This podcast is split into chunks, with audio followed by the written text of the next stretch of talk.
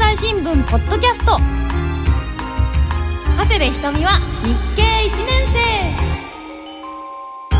2008年明けましておおめでとうございます。日本経済新聞がお送りするポッドキャスト。長谷部ひとみは日経1年生略して日一。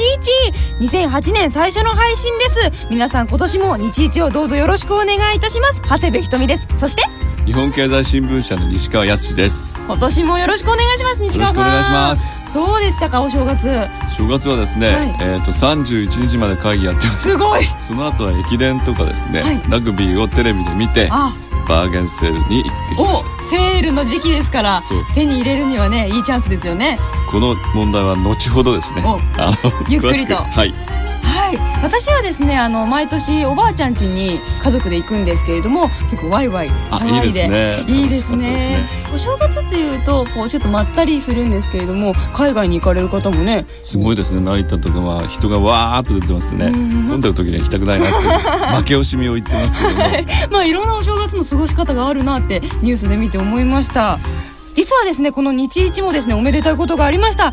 なんとですね昨年末にこの日一のダウンロード数が50万件を突破いたしました。いやすごいです。50万件ですよ西川さん。すごい人気番組になりましたね。おもっと頑張っていきましょう今年も。ではここでメールをご紹介いたします。じゃあ新年初めてのメールはじゃあこの人にしようかな、えーペンネームマッサンさんからいただきました今日初めて聞いてこれからも聞いていこうと思ったし声が綺麗なので聞き入ってしまいました。これからも応援してるので共に頑張っていきましょう。お嬉しいですね。心強くなりました。なんか日一ファミリーっていう感じですね。そうですね。今年も頑張っていきます。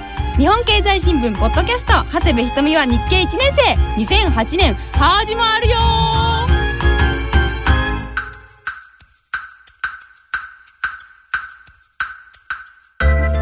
部ひとみは日経。1年生最初のコーナーはひとみのスクラップブックです。今日もですねわからない記事と興味のある記事を選んできました。さあ西川さんよろしくお願いします。はい。はい。今日の興味を持った記事はこちらです。1月6日日曜日朝刊ファミリー経済面。エコの探偵団。バーゲンセールなぜ前倒し？12月下旬三越の日本橋本店では訪れると一部の売り場だけが早くもセールが始まっていた秋冬物の婦人用コードなど一部の商品の価格が3割程度値引きされている。さらに正月の初売りに欠かせない福袋も年末から販売していた。インターネットのオンラインショッピングで12月13日朝までに予約すれば年内に自宅へ配送してくれたというすごいですよね。福袋ってあの年始に発売されるものっていうイメージがありましたけど。正月の風物詩っていうかですね。正月行くとあるぞって感じだったと思うんですけども。年末に受け取るっていうとちょっと変な気分がしますね。これは何でなんですかね。このバーゲンっていう形が変わってきているんですかね。そうですね。まあ3つぐらいですね。う。んその理由があると思うんですけども、は一つはですねアパレルメーカー側の立場で、うん。まあ物を作ってですね売れ残ると在庫になっちゃいますよね。特にその女性ものなんかは去年のものを今年売ろうとしても流行とか色とか変わるからうん売れないんですよ。そうすると在庫が溜まってですね売れなくて処分しなきゃダメだと。だったらもうバーゲンでですね全部売ってしまおうと、そういうことがあります。それとあの百貨店とか流通業界の方ではですねやっぱり皆さんあの財布の紐が硬いというんですか。あまあ年末年始はね硬くなりますよ。バーゲンになると安くなると。それだったらバーゲンを早めにやってですねいっぱい客を呼び込もうと。それと3番目はまあ物を買う消費者我々ですね、はい。やっぱりあのバーゲンセールっていうのを期待してますし、早いと行っちゃいますよいっねちゃいます。私もバーゲンでちょっと安いだろうっていうことで23点買い物しましたけれども買い50%オフっていう値札だけでちょっと心が躍りました。そうなんです。それに引っかかるとか行っちゃうんですよね。だはい。から、アパレルメーカー百貨店それと消費者おのおのの思惑が一致してってですか、うんうん。どんどんどんどん早くなっちゃうとうんでも12月からって早いですよ。でも今はですねニュースで見たんですけれどもちょっと面白い福袋も多くなってて体験でお相撲が取れるとかパンダの名付け親になれるとパかンダ有名ですね。いろいろね。物だけじゃなくて権利とか体験とかいろんな福袋があるんだなってちょっと思ったんですけれども。それもそうですね。あの流通業界の過当競争ってものすごい競争してますから他にはないものを福袋に入れようといろいろ知恵を絞ってですね、うん。やっていくんでしょうね。百貨店の話はまあちょっと前のですね。そうだポッドキャストで百貨店の再編という話でしましたけども、やっぱり消費っていうのがそんな増えない中でどうやって生き残るかということになるともう大きな店まあ、グループを作ってやっていくのとやっぱりまあ他にはないようなところを売り込んでいくと、バーゲンセールの前倒しなんかはまさしくその例になっちゃいますねデパートも考えてるんですね。考えてます。あのリスナーの皆さんはね福袋買った方いらっしゃいますかね。なんか当たったものがあのありましたらぜひぜひ教えてください。ぜひメールしてください。はいお願いします。さてじゃあわからない記事に行きたいと思います。1月5日土曜日朝刊一面。原油高ドル安日米欧株安。マネー波乱強まる連鎖。株式通貨から原油金などマネー波乱の連鎖が強まっている原油高ドル安を受け東京株式相場が大幅下落。世界経済に先行き不透明感が広がっている。そうですね。あの長官の一面トップ記事って言って一番その日の重要なニュースということになります、うん、なんかお正月から幸先不安な感じですねっていう感じでしたね、これはやっぱり再三再四言ってますけどサブプライム問題があってですね、はい、アメリカの株っていうのはどんどん下がっているわけですね、そうするとお金を持ってる投資家とかそのお金を運用するファンドそういった人が何に目をつけるかというと石油とかですね金だったらいいんじゃないだろうかと。これは実際に需要がありますし投機マネー？投機マネーですね。それがですね原油相場を大幅に上昇させて金の価格っていうのは上がってますよね、はい、ですから株とか債券からそういう商品、原油とか金の方にお金がですねこうわーっとですね移動してるわけですよ。そうすると株がどんどんどんどん下がっていくと、日本でもですね原油高を受けて日本の株式というのは非常に下がってますよね年初。これはちょっと厳しい状況ですね。あのお正月にですねあの新聞を開いて一面を見たら1バレル100ドルっていう見出しが書いてある記事があってそうなんですね。びっくりしましたこれ1バレル100ドルっていうのはその本当にですね、うん、こんな高くて需要がつくのかっていう、うん、そういう不思議な感じがするんですけど、うん、とにかくお金をですね、まあ、原油買えば儲かるっていう人がわーっと殺到してそれで値段がすごい上がっちゃったっていうことですね。そんなに経済は良くないんですか？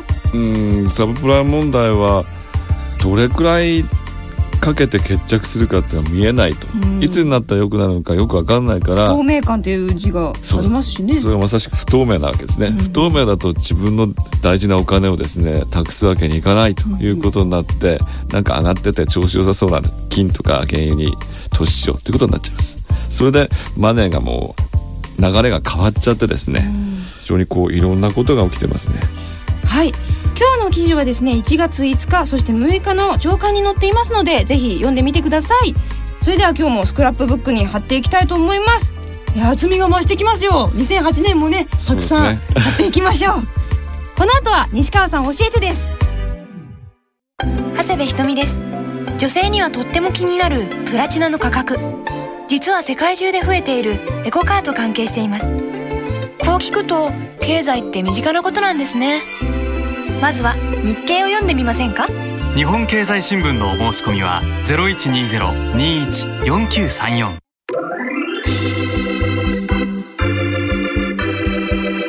西川さん教えて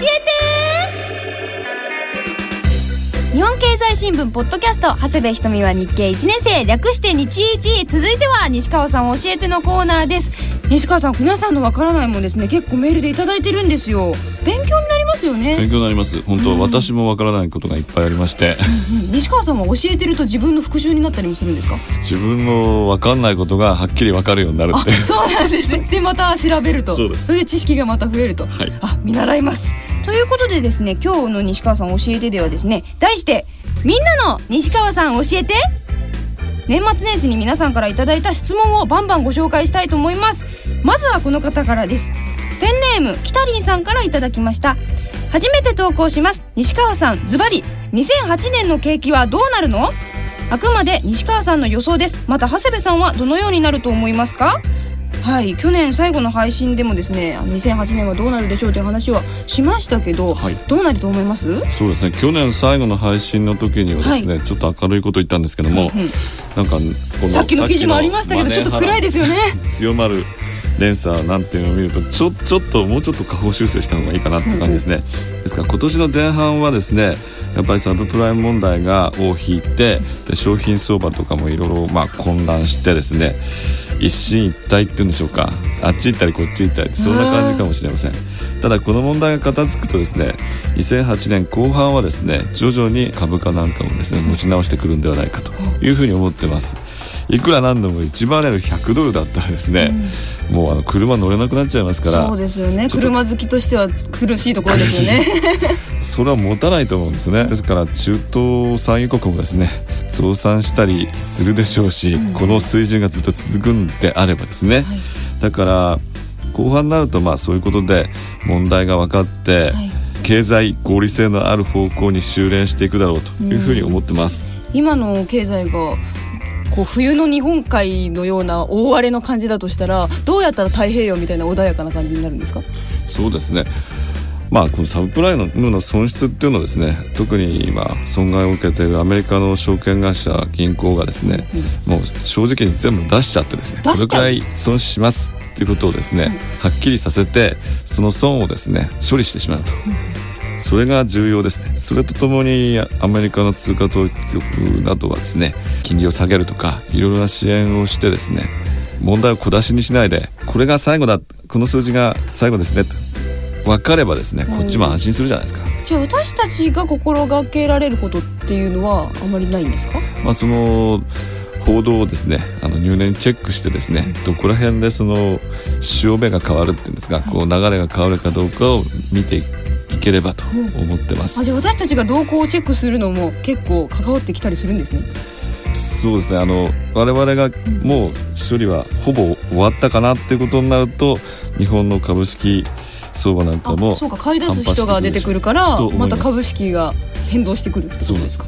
今あの日本海の荒波のように先が見えないんですね、はい、見えるようになるとだいぶ我々の経済マインドも変わってくるだろうなっていう感じがします。なるほど。私はそうだな。長谷部さんはどう思いますかと思いますけれども西川さんほど分析力があるわけじゃないぞ。うんでも北京オリンピックがあるから中国は潤う？そうなんですよ。ちょっと難しい話しますけども、はい、デカップリング論っていうのがありましてあなんか聞いたことあるぞ。カップルってありますよね。あの男の人と女の人仲いいででは否定形でしたよね。そうです。ただしデカップリングってカップルじゃないぞっていう話で、はい、どういうことかっていうとアメリカとか日本ユーロの経済とそういった中国インドいわゆるブリックスというですね新興工業国これはもう全然違うんだと。アメリカの方がダメになってもこっちはどんどん成長していくからあじゃあアメリカは今ドル安になってますけど中国はあんまり関係ないんですか？えー、っとそうですね。中国は固定相場制みたいなことをやってますからあんまりすごい日本は影響を受けてるのに。そうなんです、まあ、中国の経済成長というのは2桁近く成長してますしインドだって成長してますしロシアだってどんどんどんどん工業生産額なんか増えてますからそっちの方がですね逆に世界経済を引っ張る機関車みたいになると。だからもう先進国とその新興工業国とは違うと。それがデカップリング論っていうんですけども、そうすると振り回されてる感がありますけど ドル安に。非常にかわいそうな感じなんですけども機関車が別の機関車がいればいいじゃないかっていうのがデカップリング論です。どっちが正しいかは今年の後半ならば大体見えてくるんじゃないかと思います、うん、あとはですね去年はですね各国の通貨があのユーロが上がったりとかドルが下がったりとか結構変動が激しかったので今年こそ落ち着いてほしいなと思うんですけれどもあの今年前半はですねやっぱり方向性定まりにくい感じがあって、やっぱりドルはですねもう少し安くなるんじゃないかなえもっと？もっと。もっと？大丈夫ですかね？うん。やっぱりアメリカ経済がどうなるかっていうのがさっき言ったように不透明感が強いですし、今大統領選っていうの始まりますよね、はいはい、そうするとその誰が選ばれるか選ばれるかによって経済政策っていうのはだいぶ変わってくるでしょうし。ちょっと選挙に関わってくるんですね。選挙にも関わってきます、はい、だからまあちょっと様子を見たいっていう感じでドル安は進行していくんじゃないかと思います。選挙次第で上がる可能性もある、ありますね。ああなるほど。ではじゃあ次の質問に行きたいと思います。ペンネームウィルッチーさんからいただきました長谷部さん西川さんはじめまして。私は学生時代日経新聞で新聞小学生として4年間新聞を配っていたため日経には18歳からずっとお付き合いしているような感じになります。さて質問ですが私は現在ヨーロッパ系の輸入メーカーに勤めています。ユーロの価格が上がり大変です。為替予約をしてある程度はリスクヘッジはしていますが予測でユーロの価格は今後どのような推移になるでしょうか？はい。まあ、今年の経済はどうなるのっていう質問が多いんですけれどもユーロ高去年やりましたよね。あの国際間の OECD ってところがですね、はい、12月初めに来年の経済成長率はどうだっていう予測を出したんですよ、はい、そうするとアメリカがですねその当時は2.0%成長、うんうん、でユーロ圏が1.9%成長、はい、そして日本は1.6%と一番低かったんですよ。ただその後ですねサブプライム問題がさらにまあ、進展してしまってですね、最近ではモルガン・スタンレーっていうアメリカの証券会社はアメリカの成長率で1.1%まで落ちるんではないかと、ですからアメリカが急ブレーキがかかってるわけですね、経済に。そうするとやっぱりユーロっていうのは相対的にですね、この3つの中で比べてみると成長率が高いと。まあ、経済がうまくいってるっていうことになります、そうすると経済力が強いってことはですねユーロ高っていうのは当面続くでしょうということになってしまいます、うんはい、あのですねここにもう為替予約をしてっていう文があったんですけれども、はい、そもそも為替予約っていうのは何ですか？為替予約っていうのは将来ですね、例えば6か月とか1年後にこのあらかじめ決めたあのレートでですね決済しましょうということなんです。ですから現時点で例えばそうですねえっ、ー、と1ユーロ1.5ドルで6か月後に取引しましょうね、うん、っていうことを決めちゃうとその後ユーロ高ドル安が進んでもその1.5ドル決めた時のあのレートでできる。できると。そしてですね紙面に出てくる言葉がわからないっていう方もいらっしゃいましたよ。えー、っとペンネーム日経ベリタスさんからいただきました。最近日経紙面で不動産投資信託という言葉を目にしますがこれってどういうことなんでしょうか？これはですねあの日経のですねキーワードランキングっていうところの上位に来てます。だから分かんない言葉のランキングの上位って言ってもいいでしょう。これはですね投資信託っていうのはそのファンドにお金集めてですね、いろんなことやってお金を増やしていこうってことなんですけども、はい、不動産ってつくとどうなるんですか？ファンドに集められた資金を元手に、ビルとかですね賃貸用の不動産を取得して管理運営を行って、その賃貸収入から収益を獲得します、ですからビルを例えば買ってですねそれを人に貸してその賃料、これをもらいます。えじゃあこれはあのやってる方は多いんですか？そうですね。キーワードになってるってことは今東京のですね都心のそのビルの賃貸料ってどんどん上がってますから、うんうん、どっか買っちゃってですね貸すとですねどんどん儲かっていくだろうと、うん、キーワードランキングに出るってことはみんな気になってるってことなんですかね？気になってて投資してる人がいるんですよね、うんうん、不動産投資信託にお金を出してですねどれくらい戻ってくるんだろうとどれくらい儲かるんだろうってことをみんな気にしてるはずです。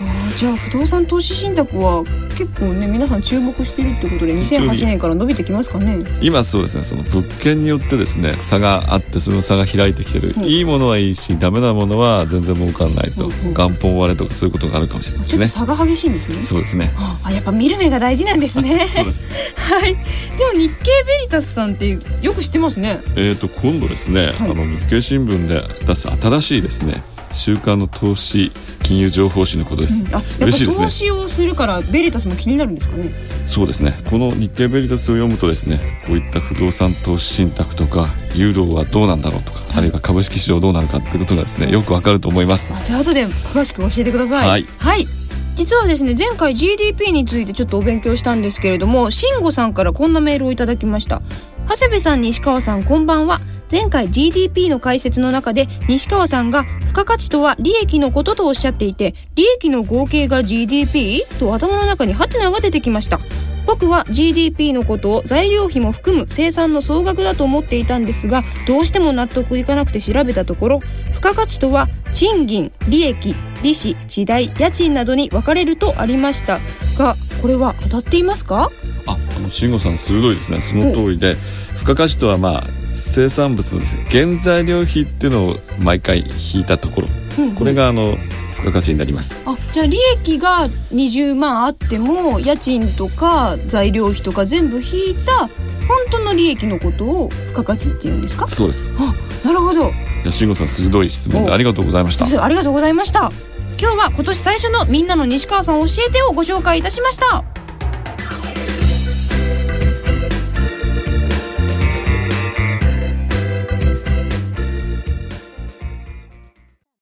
部ひとみです。お店に並ぶトウモロコシや胡椒の値段は石油の価格や地球温暖化の影響を受けています。こんな身近なことから世界経済を読んでみませんか？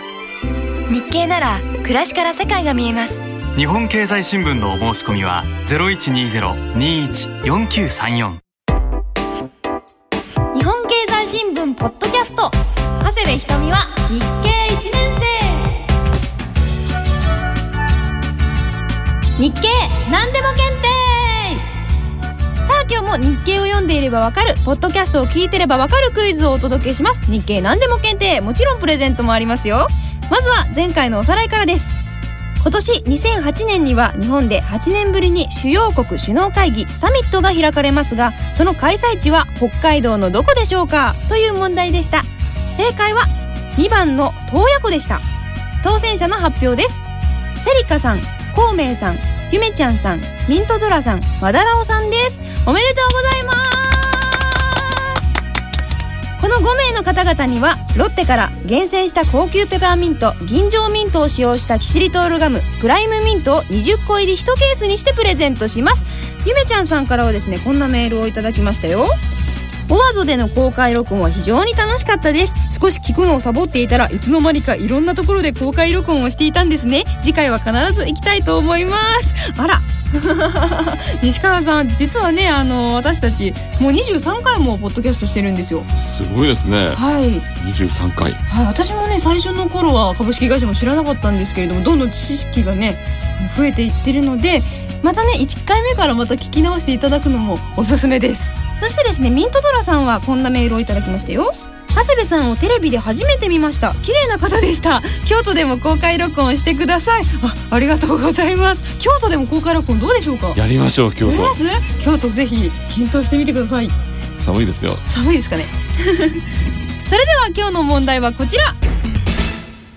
日経から今年3月に創刊される週刊の金融投資情報誌の名前はズバリ何でしょうか ?1 番、日経1年生。2番、日経ベリタス3番、日経ベリーマッチ。さあ、どれでしょうか？こちらはね、毎週日曜日に出るんですよね。そうですどんな情報誌ですか？週刊のまあ投資金融情報誌ということなんですが、はい。このポッドキャストでやってるようにですねマネーがこんな動いてたりですねこれから経済がどうなんだろう株価はどうなんだろうと、そういうのはですね難しい問題なんですが、はい。分かりやすくですねしかもあの消失紙を使ったカラーのですね週刊新聞ですねぜひ読んでください。日経1年生の私が読んでも分かりやすいですか？分かるように作ってあります。お素晴らしい。楽しみですクイズの応募は長谷部ひとみは日経1年生のウェブサイトに応募フォーム何でも検定答えのボタンがありますのでそちらから応募してください。メールの方はひとみアットマークラジオ日経 .jp まで送ってください。締め切りは1月15日の火曜日です。正解した方の中から抽選で5名様にラッシュジャパンから新商品のバスボム歓喜のファンファーレとボディーソープ幸せの黄色いリリーをセットでプレゼントします。こちらに現物があります。おお私ラッシュ大好きです。あいい香りですよ。香りがいいですね。はい、あのラッシュといえばねあの駅ビルとか商業施設でもよく入っているお店なんですけれどもお風呂用の化粧品やですね石鹸とかが並んでるお店なんですがこのバスボム丸大きな入浴剤ですねこれは。プレゼントにもね結構喜ばれてはい、私もですねギュッと詰まったギフトボックスをプレゼントしたりするんですけれどもこちら歓喜のファンファーレはニューヨークタイムズスクエアのニューイヤーカウントダウンをイメージした明るいオレンジの香りがバスタブで弾けます。そしてボディーソープ幸せの黄色いリリーはクリーミーな泡立ちに加えマドンナリリーマドンナリリーはテポユイのことですかね。はい。そちらのあの豊かな香りが楽しめるそうです。ラッシュに関する詳しい情報はですねラッシュのホームページかラッシュジャパンのフリーダイヤル0120-125-204 0120-125-204までお問い合わせしてください。いい匂いですね。いい匂いですよね。こちらね男性にもね結構受けがいいんですよ。すっごいこれスカッとするんですよ。私も持ってるんですけれども。これ丸々1個入れちゃうんですけど開放感があるので ぜひぜひねあの皆さん体験してみてください。日経何でも検定皆さんの参加お待ちしています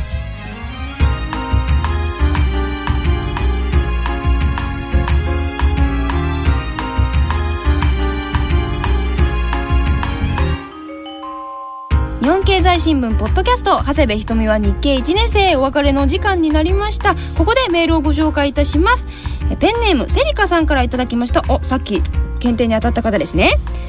就職活動が始まって日経新聞を取るようになりました。先日の OB 訪問では日経新聞で読んだのですがと業界の話をすると OB の方がよく勉強してるねと言ってくれました。これからも日経を読んで頑張るぞ。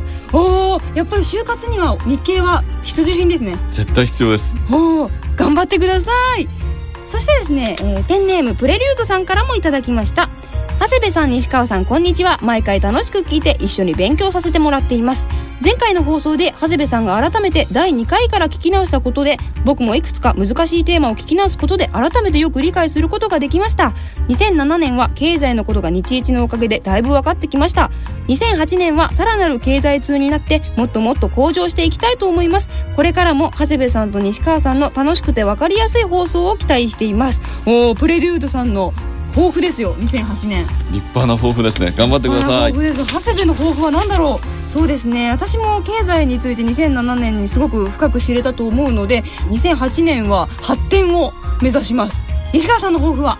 私はですね、まあ、あの高と市がありまして市の方はちょっとサバネコバンドとサバネコ劇団をなんとかトランペット。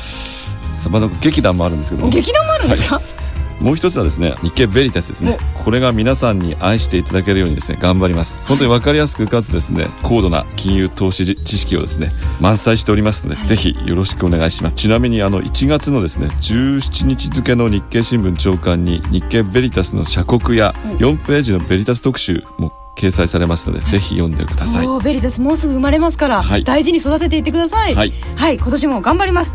さて、日本経済新聞ポッドキャスト、長谷部ひとみは日経1年生。次の更新は1月24日木曜日です。最近聞き始めた方はね、過去のバックナンバーも聞いてみてもらえるとね、どんどんわかるんじゃないかなと思います。はい、ぜひ聞いてみてください。お相手は長谷部ひとみと日本経済新聞社の西川康でした。せーの、今年もよろしく。バイバイ。バイバ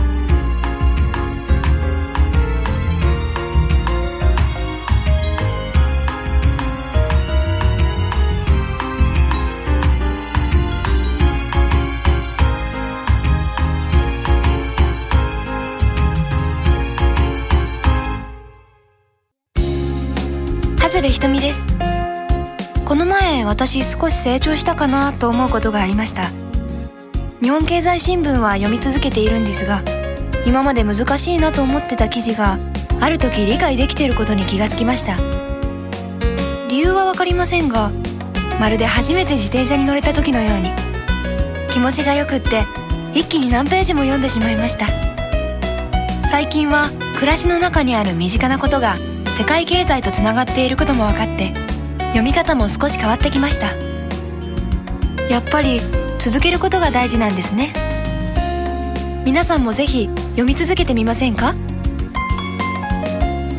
目指す自分になっていく。日本経済新聞。日本経済新聞定期購読のお申し込みは0120-21-4934 0120-21-4934